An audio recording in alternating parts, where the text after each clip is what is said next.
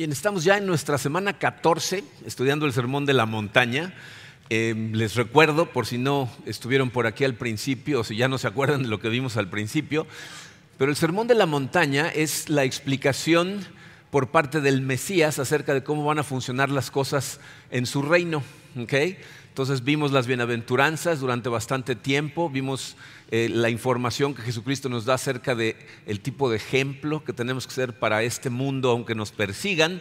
Y luego entramos hace dos semanas a esta sección, es una nueva sección en donde Jesucristo va a explicar cuál es la relación que existe entre sus enseñanzas y las enseñanzas del Antiguo Testamento evidentemente él nota que hay una confusión en la cabeza de los que lo están escuchando y empieza a sonarles a ellos como que Jesucristo trae nuevas enseñanzas que de alguna manera a lo mejor vienen a sustituir las enseñanzas del Antiguo Testamento.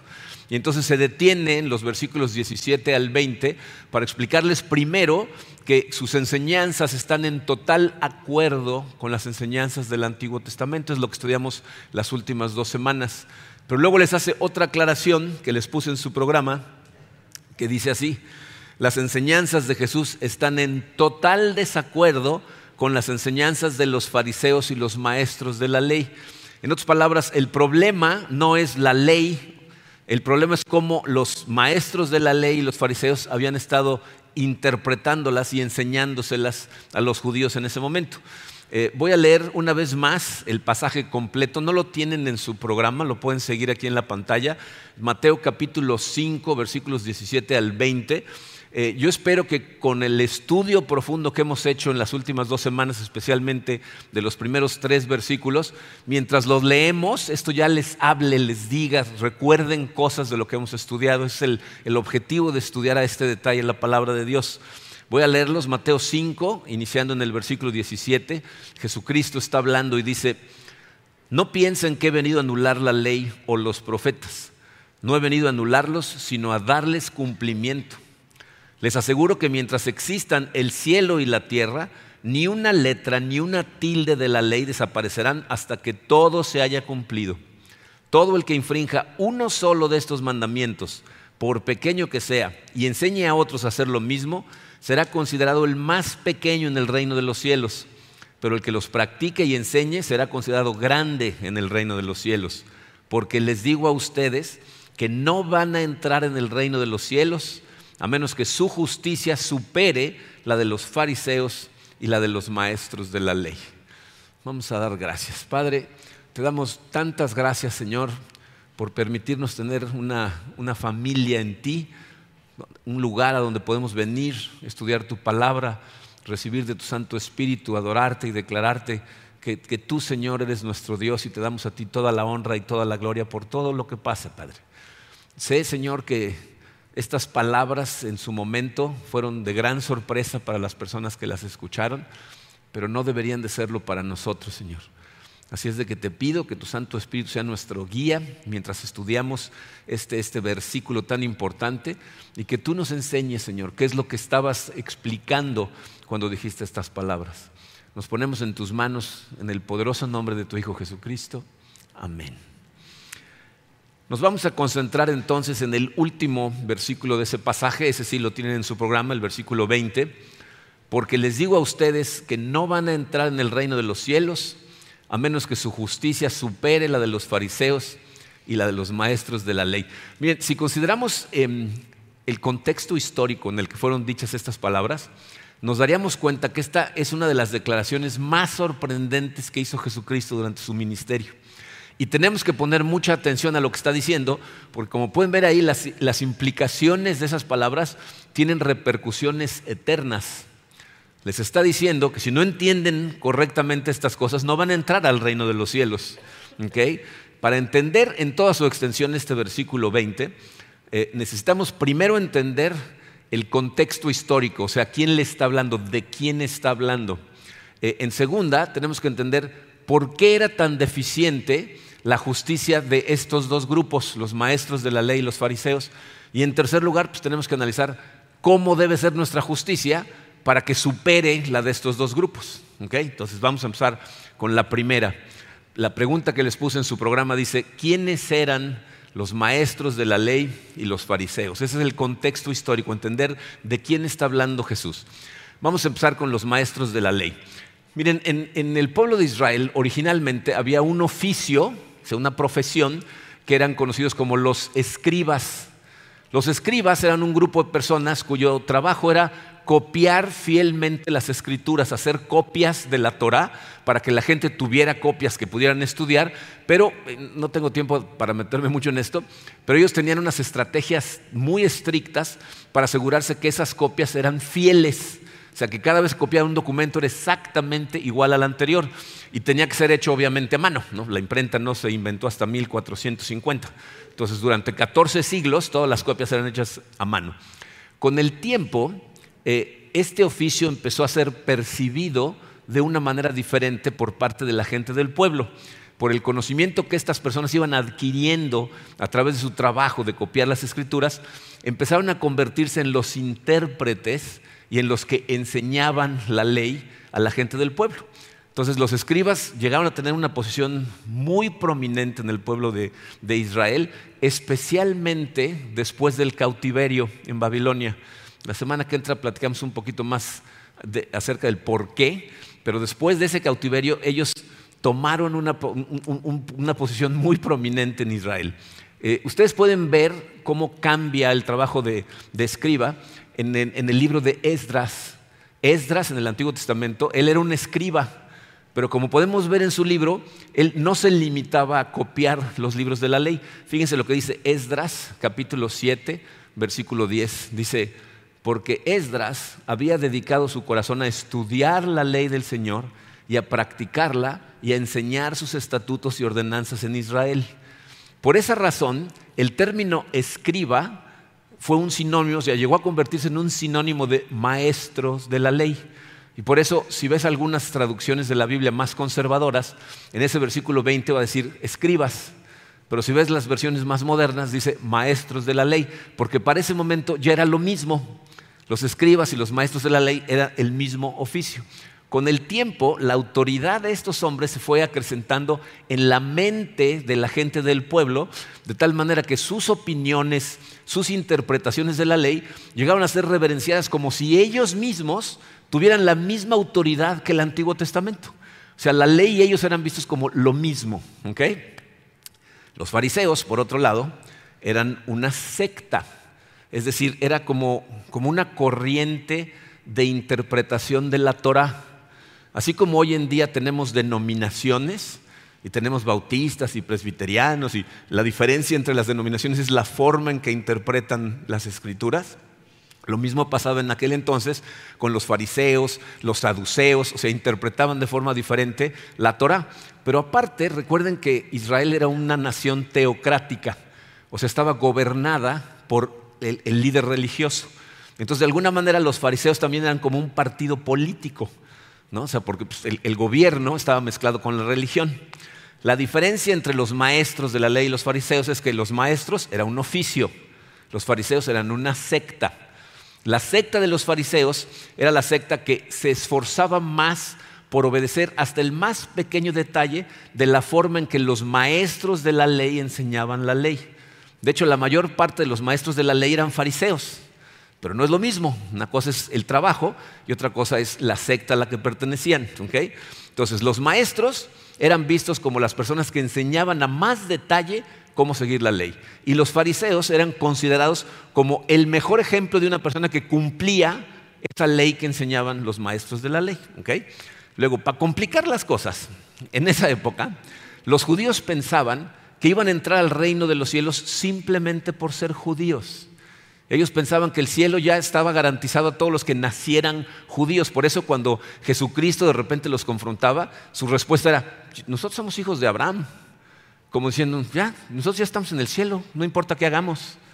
¿No? Entonces, eh, ellos pensaban que por ser judíos tenían entrada al reino de los cielos. Y aparte pensaban que los fariseos y los maestros de la ley iban a tener un lugar especial en el cielo por ser los buenos maestros y los mejores ejemplos de los que cumplían la ley. Y de pronto se aparece Jesucristo y les dice que están totalmente equivocados. Les dice, ustedes no están necesariamente adentro. Y, aquellos, quién sabe si van a entrar o no, porque su justicia es deficiente. Y si la justicia de ustedes no empieza a ser superior a la de sus héroes, porque eran los héroes de los judíos, los maestros de la ley, los fariseos, si no es superior a la de ellos, ninguno va a entrar. Entonces, ¿se pueden imaginar el shock que esto le causa a la gente que escuchó esto la primera vez?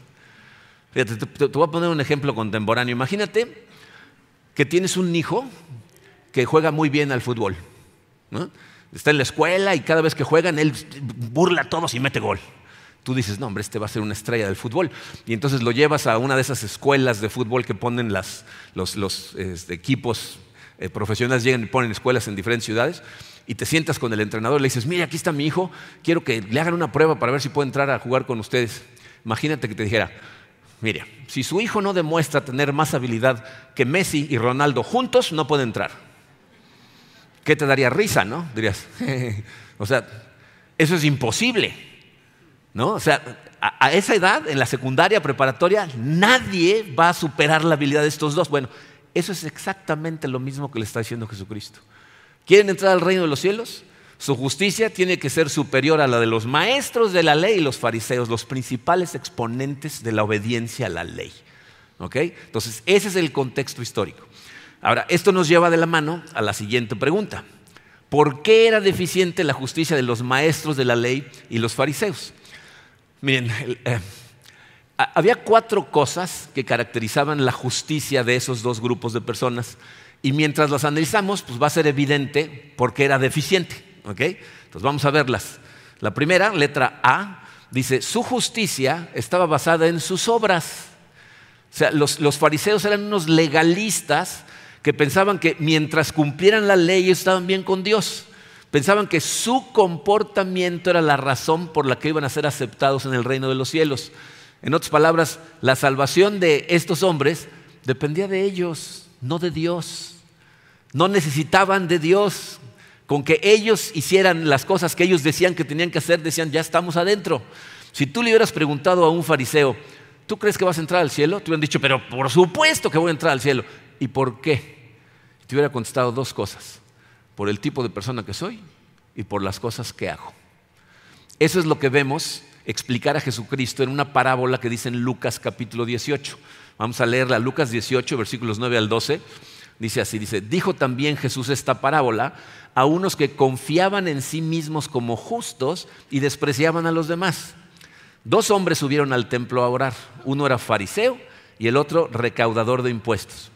El fariseo, puesto en pie, oraba para sí de esta manera, Dios, te doy gracias porque no soy como los demás hombres, estafadores, injustos, adúlteros, ni aun como este recaudador de impuestos. Yo ayuno dos veces por semana, doy el diezmo de todo lo que gano. Entonces fíjense cómo la seguridad de este individuo, de su entrada al cielo, descansa sobre, uno, lo que soy. Dice, yo, yo soy bueno, yo no soy como los demás, pecadores, estafadores, adultos. Yo, yo, no, yo soy una buena persona. Y aparte, en lo que hace, dice, yo ayuno dos veces por semana. O sea, a lo mejor no es evidente la exageración que está dando ahí. ¿Saben qué exigía la ley? Ayunar una vez al año. Y el Señor dice, yo de dos por semana. Y triple cuando es daño bisiesto, o sea, o sea, e, e, exagerando, ¿no? Y aparte dice, y diezmo incluso de las cosas que no se espera de mí que diezme. Miren, la clave de esa parábola está en el versículo 9, en donde Jesucristo le está hablando a gente que confiaban en sí mismos como justos. Es decir, ante sus propios ojos, estas personas no tenían nada que preocuparse. Y por eso les molestaba tanto cuando Jesucristo les predicaba y les decía que eran unos hipócritas, que eran unos pecadores y que lo que hacían no era suficiente. ¿Se acuerdan cuando Jesucristo se encuentra con un fariseo en Juan capítulo 3 que lo va a ver de noche, un señor que se llamaba Nicodemo? Nicodemo era miembro del Sanedrín, era de los que enseñaban la ley y Jesucristo le dice, Nicodemo, tu corazón está tan podrido que tienes que volver a nacer. Así, o sea, no, no, no hace falta una remodelación, hace falta reconstruirlo de cero. Entonces los fariseos como grupo no podían aceptar que sus corazones estaban podridos. Y eso, si lo piensan, es lo mismo que enfrentamos cuando predicamos el Evangelio correctamente el día de hoy en algunas personas. O sea, les molesta que les digas que de acuerdo al Evangelio tú eres un pecador. Se sienten insultados. ¿Cómo que un pecador? Yo soy una buena persona, ¿no? O sea, esa es la primera reacción de la gente. Fíjense, si, nosotros, como, como iglesia, todo lo que hiciéramos fuera promover un estilo de vida moralmente aceptable, no tendríamos ningún problema con nadie. Mucha gente hace eso. Piensen a qué se dedican los Rotarios, el Club de Leones. Eh, Karina, mi esposa, antes de que fundáramos la iglesia, eh, trabajó durante varios años y fue presidenta durante dos años de un club aquí en Cancún se llamaba el Club Internacional de Damas de Cancún. Era un grupo de mujeres que se dedicaban a hacer un montón de actividades sociales, juntaban, o sea, el más posible dinero y lo donaban a fundaciones. Nunca las persiguieron, no tuvieron rechazo de nadie. Si nosotros todo lo que hiciéramos es andar promoviendo altruismo, la gente nos, nos recibiría felizmente. Pero el Evangelio va mucho más allá que un estilo de vida moral o altruista. Es la proclamación de la oscuridad que hay en el corazón del ser humano que está muerto en sus pecados y la impotencia que tenemos para transformar ese corazón nosotros solos. El, Evangelio lo que hace es destruye la soberbia del ser humano y exalta únicamente el poder de Dios. Dice, hoy en día tenemos fariseos modernos en la iglesia. Gente a la que tú le preguntas, ¿crees que eres salvo? Sí. ¿Por qué? Porque un día alguien me habló de Cristo y desde entonces leo mi Biblia, vengo todos los domingos, diezmo, soy una buena persona. Antes mentía, ya no miento, no, no, no engaño a mi pareja. Entonces, seguramente me voy a ir al cielo. O sea, la seguridad reside en exactamente el mismo lugar en la que residían los fariseos, lo que son y lo que hacen. Entonces, esa es la primera característica de la justicia de un fariseo, sus obras. La segunda, que va de la mano, van a ir como cada una nos va a llevar a la otra. Eh, su justicia, dice la letra B, era externa. Toda su justicia era externa. Bien, el problema básico de los fariseos es que no entendían realmente el alcance de la ley, el verdadero alcance y la profundidad de la ley. Para ellos era más que suficiente el apegarse externamente a los requerimientos de la ley. Pero no se daban cuenta que la maldad del ser humano reside en el corazón. O sea, e, e, es, es, de adentro hacia afuera en donde tiene que funcionar. Y si tú dejas intacto el corazón, entonces no estás atacando la fuente del problema. La fuente del problema es tu corazón. Y si todo lo que haces por fuerza de voluntad tratar de hacer las cosas correctamente, estás dejando intacto al corazón. Y es, dicho en términos médicos, la fiebre no está en la piel, o sea, si te da fiebre, sientes mucho calor en la piel, el problema no es que sientes calor en la piel. Enfriar la piel no te ayuda. Necesitas atacar la infección que causa la fiebre o vas a matar al paciente. Y eso es lo mismo que pasaba con los fariseos. Fíjense, la semana pasada estudiamos eh, Mateo capítulo 23 versículo 23, en donde Jesucristo le llama a los fariseos una bola de hipócritas porque diezmaban de todo lo que tenían, pero descuidaban lo que Jesús llama las partes más importantes de la ley, la justicia, la misericordia y la fe. Es decir, estaban muy preocupados por cómo se veían, por las cosas que eran externas, pero lo interno ni siquiera lo tocaban. Fíjense cómo les dice eh, en ese mismo capítulo, Mateo 23, versículos 27 y 28, dice, hay de ustedes, maestros de la ley y fariseos hipócritas, que son como sepulcros blanqueados. Por fuera lucen hermosos, pero por dentro están llenos de huesos de muertos y de impurezas. Así también ustedes, por fuera, dan la impresión de ser justos, pero por dentro están llenos de hipocresía y de maldad. Ellos se sentían muy tranquilos porque no mataban a nadie. Decían, mientras yo no mate a nadie, estoy bien. ¿No? Y mucha gente dice, yo no he matado a nadie. Pero odiar a tu vecino, eso está, eso está correcto. No, estos no cometían adulterio, se la pasaban codiciando a la esposa del vecino todo el día, pero no hacían nada. ¿No? Y, y si no te preocupan estas cosas, bien, vean, estudien los evangelios y van a ver cómo el corazón de los fariseos estaba lleno de odio, de resentimiento, de envidia, de amargura. Les daba un coraje que la gente siguiera a Jesús, que cuando Él llegaba a un lugar se juntaran miles de personas a escucharlo, se admiraban de sus enseñanzas y entonces empezaron a planear cómo erradicar a Jesucristo, cómo matarlos, quitarlo de la faz de la tierra. O sea, pensamientos homicidas pensaban que estaba bien. miren, esto no es parte del sermón, pero quiero decirles ¿Por qué eso es un problema? Porque hay gente que piensa que mientras esas cosas se queden en pensamientos, estás del otro lado. Incluso hay, gente que hemos hablado con ellos, nos piden platicar. Es que estaba teniendo una relación con una persona a larga distancia por internet. Y dice, pero no hicimos nada. Todo era por internet. Ah, entonces está todo bien. Te voy a decir cuál es el problema. Si tú empiezas a entretener pensamientos pecaminosos e incluso a disfrutar de pensamientos pecaminosos, es una cuestión de tiempo que van a salir y los vas a llevar a cabo. Así es como suceden esas cosas. La gente no se levanta un día y dice, voy a pecar. No, se lo están imaginando y están pensando y están planeando hasta que un día lo hacen. ¿Ok? Entonces, ese era el problema de estas personas. Toda su preocupación era externa, cómo se veían. Letra C, por ende, su justicia era parcial. O sea, seleccionaban qué mandamientos obedecer y a los que seleccionaban, a esos les ponían todo el énfasis. ¿Cuáles seleccionaban? Pues los externos, los que con fuerza de voluntad puedo controlar y puedo lograr que la gente piense que soy una persona justa porque por fuerza de voluntad los cumplo. Como vimos en Mateo 23, 23, para ellos la, la, parte ceremonial, lo que la gente podía ver cuando estaban en el templo era muy importante, pero dejaban de lado la justicia, la misericordia, la fe. Iban todos los sábados a la sinagoga, no se perdían un servicio, pero no movían un dedo para ayudar a nadie. No les rompía el corazón las cosas que le rompen el corazón a Dios. Ellos habían determinado qué mandamientos eran los más importantes y como vimos la semana pasada, Dios dice, todos los mandamientos son relevantes y deben ser obedecidos. No podemos obedecer unos e ignorar otros y no podemos enseñar unos y no enseñar otros. Bien, esa es la maravilla de estudiar la Biblia en orden. La Biblia te lleva a veces a lugares a donde tú no quieres ir, pero te lleva. Nosotros como pastores tenemos que enseñar todos los mandamientos, no nada más algunos. Un amigo que era pastor me decía, nunca vas a ver un pastor gordo enseñar acerca de la gula. Van a condenar otros pecados, pero ese no, porque no lo pueden esconder, ¿no? ¿Cómo escondes la gula? ¿No? Es evidente, ¿no? Entonces tenemos que obedecer todos y enseñar todos, ¿ok? Por último, letra D, su justicia era hipócrita. ¿A qué me refiero con eso? Acuérdense que hipócrita significa ponerte una máscara, pretender que eres algo diferente a lo que realmente eres. La motivación de la justicia de los fariseos no era el amor a Dios, era el amor a sí mismos.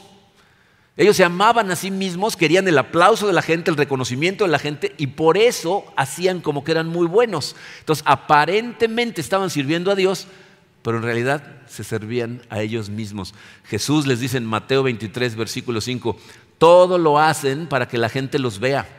Usan en la frente y en los brazos porciones de las escrituras escritas en anchas cintas y ponen en sus ropas adornos llamativos. Les encanta el lugar de honor en los banquetes y los primeros asientos en las sinagogas y les gustan los saludos en las plazas y que la gente los llame rabí. ¿No? O sea, todo era para que los vieran. Y miren, esto debemos ser conscientes. el, el ego del hombre es nuestro principal enemigo. A todas las personas nos encanta el reflector, nos gusta que la gente nos reconozca por lo que hacemos, que nos den la palmadita en la espalda. Y lo mismo sucedía con estas personas. Fingían su justicia para recibir aplausos. Y, lo peor del caso es que estos individuos, no nada más, fíjense, conociendo la ley mejor que la mayor parte de la gente en Israel, no nada más vivían de esa manera, le enseñaban a otros a vivir de esa manera. Fíjense lo que les dice Jesús en Mateo 23, versículo 15. Hay de ustedes, maestros de la ley y fariseos hipócritas, recorren tierra y mar para ganar un solo partidario y cuando lo han logrado, lo hacen dos veces más merecedor del infierno que ustedes. Están guiando a la gente a la perdición, son guías ciegos, les decía Jesucristo. Entonces, la justicia de los fariseos, de los maestros de la ley, era por obras, externa, parcial y aparte hipócrita. Por eso Jesús enseñó que la justicia del más pequeño de sus discípulos debería ser mayor, más amplia y más completa que la de estos individuos. Entonces, esto nos lleva a la última pregunta. ¿En qué sentido tu justicia debe superar la de los fariseos y maestros de la ley? Y digo tu justicia porque digo, no creo que tenga que ser una encuesta, pero ¿a cuántos les gustaría entrar al reino de los cielos? ¿Sí o no? Entonces necesitamos poner atención porque de esto depende, ¿ok? Miren, la respuesta a esa pregunta, creo que después de todo lo que hemos estudiado ahorita con los fariseos, ya debería de ser evidente, pero vamos a analizarla despacito. La primera de ellas, letra A. la base de tu seguridad delante de Dios debe ser la justicia de Cristo que te fue imputada. Tu seguridad tiene que provenir de que Cristo murió en la cruz para imputarte su seguridad. Tu comportamiento nunca puede ser ni la base de tu confianza delante de Dios y mucho menos motivo de gloria personal. O sea, que, también te portes no tiene nada que ver con cómo te ve Dios. Lo que tiene que ver es tu fe en Cristo. El verdadero cristiano piensa exactamente igual que el apóstol Pablo, que dijo en 1 Corintios 15:10, pero por la gracia de Dios soy lo que soy. Todo lo que yo soy, todo lo que pueda llegar a ser es por gracia. Por lo tanto, no hay otra fuente de gloria para un cristiano que no sea lo que Cristo hizo por ti. Ninguna otra cosa. No te puedes dar a ti mismo el reconocimiento ni siquiera por haber creído. Pablo en, Efesios 2, 8 y 9 dice, porque por gracia ustedes han sido salvados mediante la fe, y esto no procede de ustedes, sino que es el regalo de Dios, no por obras, para que nadie se jacte. Entonces no te puedes jactar de haber creído, no te puedes jactar de haberte arrepentido. Gloria a Dios que te abrió los ojos, te dejó ver tu pecado, te hizo que sintieras asco del pecado y entonces te arrepentiste, pero eso fue la obra de Dios. No puedes jactarte de tu obediencia cuando la Biblia dice que Él te da el querer y el hacer. No nos podemos jactar de absolutamente nada. Si tú preguntas a un cristiano, ¿tú crees que vas a entrar al cielo? Y te dice que sí, la, respuesta, ¿por qué sí? es porque soy salvo en base a la justicia de Cristo. Cristo vivió una vida perfecta, murió en la cruz por mí, por mi pecado, derramó su sangre para el perdón de mi pecado. Ninguno de nosotros somos una buena persona. Yo no soy una buena persona. Lucho con el pecado todos los días de mi vida pero Jesús me imputó su justicia cuando me salvó en la cruz y por eso ahora vivimos para Él. Esa es la justicia de Cristo, no, no, la nuestra. Pablo nos dice que nada de las cosas que hemos hecho, ninguna de las cosas que has hecho, la puedes llevar al cielo y decirle a Dios, mira, hice esto, déjame entrar. Este es mi boleto de entrada. No hay boleto de entrada que tú puedas ganarte haciendo algo. De hecho, Pablo dice, todo lo que hacemos está manchado con nuestra naturaleza pecaminosa. El Espíritu Santo abre tus ojos, entiendes tu maldad, te arrepientes, le pides perdón de tus pecados, clamas por misericordia y entonces puedes descansar en la promesa de que por fe y gracia la justicia de Cristo te fue imputada. Ese es el testimonio de Pablo.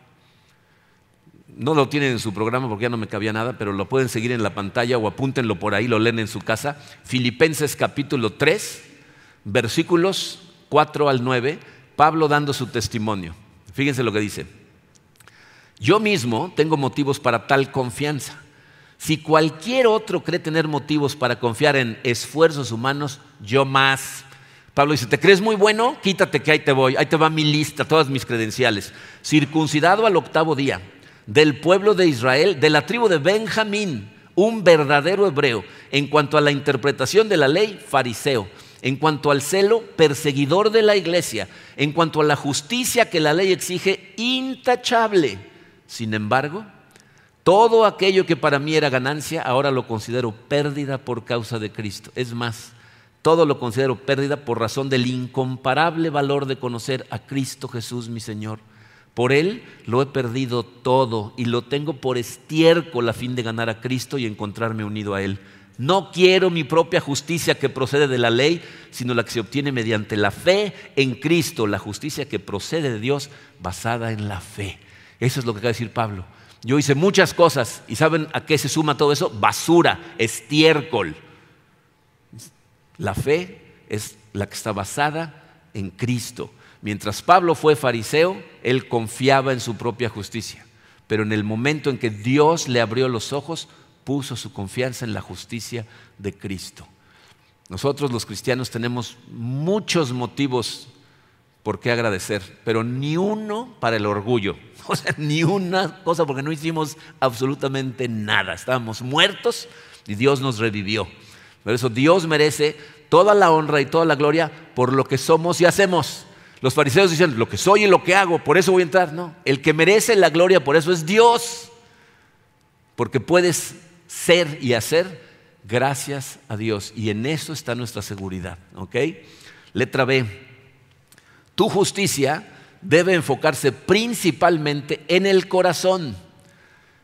La Biblia nos enseña que la transformación que hace Dios en nosotros sucede de dentro hacia afuera. Si el corazón es transformado, todo cambia. Si nada más es fuera, estás por fuerza de voluntad tratando de obedecer. Cuando tu corazón cambia, empieza a querer obedecer la ley de Dios. Y por eso lo que hacemos los cristianos es examinamos a detalle qué hay en nuestro corazón. Le pedimos a Dios que nos ayude, porque el corazón es muy engañoso. Por eso la gente piensa que son buenas personas, porque tu corazón te engaña. Si te pones a analizarlo, vas a ver la oscuridad en tu corazón y si no la ves, pídele a Dios, dile Señor, muéstrame qué hay en mi corazón. Y una vez que te muestra, ponlo en sus manos, porque el único que lo puede transformar es Él mientras más te acercas a Él. Más te acercas a Dios, más ganas tienes de obedecer sus mandamientos. Fíjate lo que dice el rey David en el Salmo 139, versículos 23 y 24. Esta debería ser nuestra oración todos los días. Examíname, oh Dios, y conoce mi corazón. Pruébame y conoce los pensamientos que me inquietan. Señálame cualquier cosa en mí que te ofenda y guíame por el camino de la vida eterna. ¿Eh? Nosotros luchamos constantemente para que nuestra adoración a Jesucristo jamás se convierta en un simple ritual. ¿Eh? Muchas veces la gente llega un momento en donde nada más repite rituales y rituales y rituales y, y ya no tienes una verdadera relación con Dios. Necesitas tener una conversación permanente con el Señor todo el día, todos los días, en donde le abres tu corazón, le pides que te confronte y además le permites a personas de tu confianza conocer cuáles son tus luchas, que estén orando contigo, que tengan autoridad para confrontarte, porque lo que queremos es que nuestro corazón sea transformado por Dios, pero tenemos que hacer nuestra parte. Tenemos que ir a Él y abrir los ojos y ver qué tenemos en el corazón. Acuérdate que mientras más secretas sean tus batallas, más difícil es vencerlas a la luz pierden su poder. Por eso confesamos nuestras batallas y buscamos socios espirituales para caminar juntos. Letra C, tu justicia debe ser universal, evidentemente, en vez de ser parcial, tiene que ser universal. Y fíjense cómo aquí, si estuvieron aquí la semana pasada y la anterior, se empieza a cerrar el círculo de todo lo que nos enseña Jesucristo entre los versículos 17 y el 20. En el versículo 19 aprendimos que todos los mandamientos de Dios son relevantes y deben ser obedecidos. Hay algunos que Él mismo llama más importantes que otros, pero todos tienen que ser obedecidos. Como cristianos genuinos sabemos que no podemos ser selectivos. Todo lo que Dios dijo es autoritativo porque salió de la boca de Dios, es relevante. Todos, vean el sermón de la semana pasada si no entienden a qué me refiero con esto, pero todos los mandamientos están interconectados y al final si rompes un mandamiento, el que sea, estás rompiendo los dos más importantes, son amar a Dios y amar a tu prójimo. Entonces, todos están interconectados y la, la ley de Dios es perfecta. No estoy diciendo que nuestra obediencia es perfecta pero nos esforzamos por conformar nuestra vida, por amoldarnos a todos los mandamientos, porque sabemos que Dios es sabio, que Dios es bueno y todos los mandamientos que nos da están ahí para nuestro bien, para nuestro gozo y para gloria de Dios. En el Salmo 119, versículo 162 dice el rey David, me alegro en tu palabra como alguien que descubre un gran tesoro. La ley de Dios es un tesoro para el cristiano genuino que sabe que todo lo que Dios nos pide que hagamos es por nuestro bien. Letra D, por último, tu justicia debe emanar de tu amor a Dios y no del deseo de complacer o, impresionar a la demás gente. ¿no? Eh, la trampa más grande que tenemos los seres humanos es el ego esa lucha que tenemos por la aprobación de la gente, por la palmadita, el aplauso y el reflector. Pero cuando Cristo realmente empieza a vivir en ti y tú tienes esa relación a través de su palabra, poco a poco ese ego empieza a perder su poder. Llega un momento en que piensas como un pensador, leí una vez su vida y me impresionó mucho esta frase, Marco Tulio Cicerón dice, me agrada que me alaben, pero me choca el placer que siento. o sea, me, gusta cuando me alaban, pero yo mismo sé que disfrutar de los alabos es, un error. Ahora, esto no significa que una vez que tú pones tu fe en Cristo, se acaba la lucha diaria por eliminar tu orgullo y tu ego. Como cristianos, Dios, a través de su palabra, nos hace conscientes del estado de nuestro corazón, del amor que tenemos por recibir el aplauso de los demás, y entonces empieza a matar nuestro orgullo, haciéndonos conscientes de una cosa que es crucial que todo el tiempo tengas en mente. Todo lo que tienes, todo lo que eres, viene de Dios. Todo. La doxología de Pablo, Romanos 11:36, porque todas las cosas proceden de Él y existen por Él y para Él, no para ti. Este mundo no es acerca de ti. Todo existe, todo proviene de Dios y es por Él y para Él. A Él sea la gloria por siempre. Amén.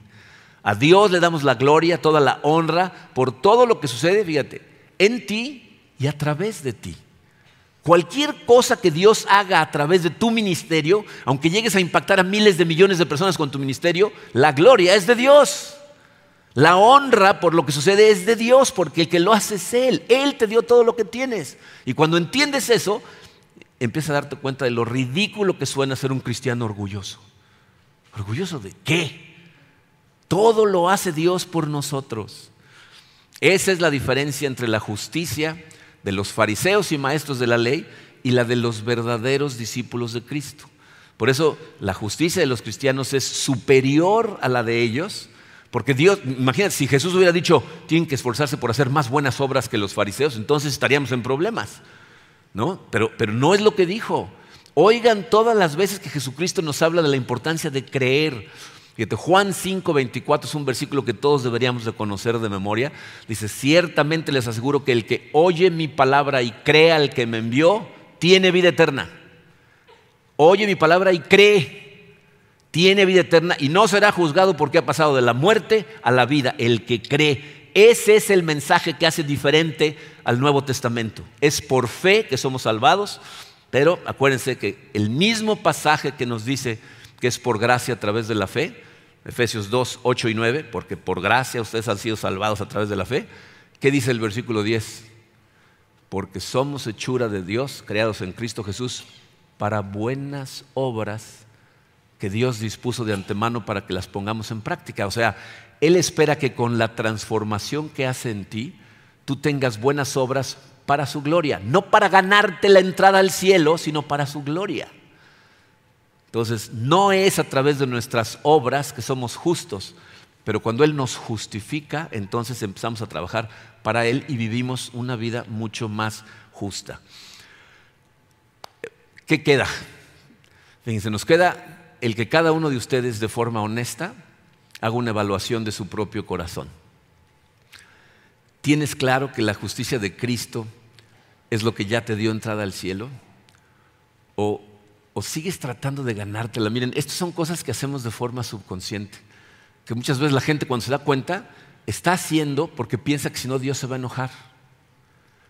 Y, luego ahí ves que la gente me dice cosas. Este, muchas veces cuando nos despedimos digo, nos vemos mañana o nos vemos allá arriba. Y una persona me dijo, si nos portamos bien, dices, fariseo. No, o sea, no, ¿cómo que si nos portamos bien? ¿En qué está puesta tu seguridad? En, la justicia de Cristo que imputó cuando murió en la cruz por ti. ¿Estás examinando tu corazón consistentemente? Fíjate, cuando tú vas a la Biblia, antes de abrir tu Biblia le dices, Señor, muéstrame qué hay en mi corazón. Si hay algo que necesito ver, por favor, enséñamelo. O, hay pasajes que los uy, mejor te los brincas rápido. ¿No? Sabes en dónde te duele, ¿no? Y si eso está en tu corazón, no quieres que Dios trabaje con eso y lo elimine. Por eso tenemos fariseos modernos. Gente que viene todos los domingos a la iglesia y dice, no, yo ya antes tomaba, pero ya no tomo, antes mentía y engañaba, pero ya no, ya, ya, ya soy bueno. Nadie es bueno. ¿Entienden eso? El mundo está dividido en dos grupos, los malos y los malos. Unos redimidos, otros no. Punto. No hay buenos. Todos tenemos esa oscuridad en el corazón y lo único que nos salva es Cristo. Pero necesitas estar examinando tu corazón en todo momento. No, eso, fíjate, entender estas cosas te va a dar una gratitud hacia Dios cuando entiendas de lo que estamos hablando.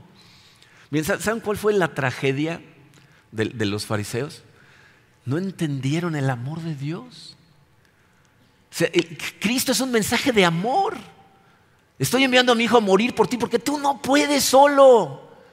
Yo sabía que no ibas a poder. Ahí está mi hijo, va a vivir una vida perfecta por ti, va a morir en la cruz por ti. Te amo. Acércate a mí, búscame a mí, persigue mi corazón, deja de estar haciendo sacrificios. Y mientras más te acerques, más te transformo. No entendieron el amor. Pensaron que tenían que seguir haciendo y haciendo y haciendo y haciendo y haciendo. Y se perdieron del propósito de Dios para sus vidas, dice la Biblia, porque nunca recibieron el mensaje de Jesucristo de salvación gratuita. ¿Tienes esa tranquilidad?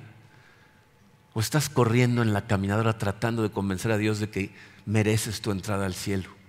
Nunca vas a entrar así, nunca. Descansa en Él, confía en Él, te ama. Para eso envió a su Hijo Jesucristo. Vamos a darle gracias a Dios. Padre, eh, Señor, gracias. Gracias, gracias, gracias, Señor, por haber enviado a tu Hijo Jesucristo a vivir esa vida perfecta y morir en la cruz por todos nosotros que ponemos nuestra fe en Él. Gracias, Señor, por habernos despertado, por habernos revivido, por habernos llamado y enviado a Él. Claramente tu Hijo nos dijo que nadie llega a ti si no es por Él y nadie llega a Él si tú no lo mandas. Gracias por mandarnos, Padre. Te pido, Señor, por cualquier persona que pueda estar escuchando estas palabras, que en este momento no te conoce, que entiendan, Señor, que tus mensajes son mensajes de amor que enviaste a tu Hijo a esta tierra por amor, que no tenemos la manera de restaurarnos nosotros solos, Padre. Toca sus corazones, llámalos a ti, Padre. Y te pido por todos los que están corriendo esta carrera correctamente, Señor, no nos dejes bajar la guardia. Danos, Señor, la fortaleza de continuar hasta el último minuto de nuestra vida viviendo para tu gloria, Señor, sin importar las circunstancias que nos rodeen. Gracias por este llamado, gracias por tu amor. En el poderoso nombre de tu Hijo Jesucristo. Amén.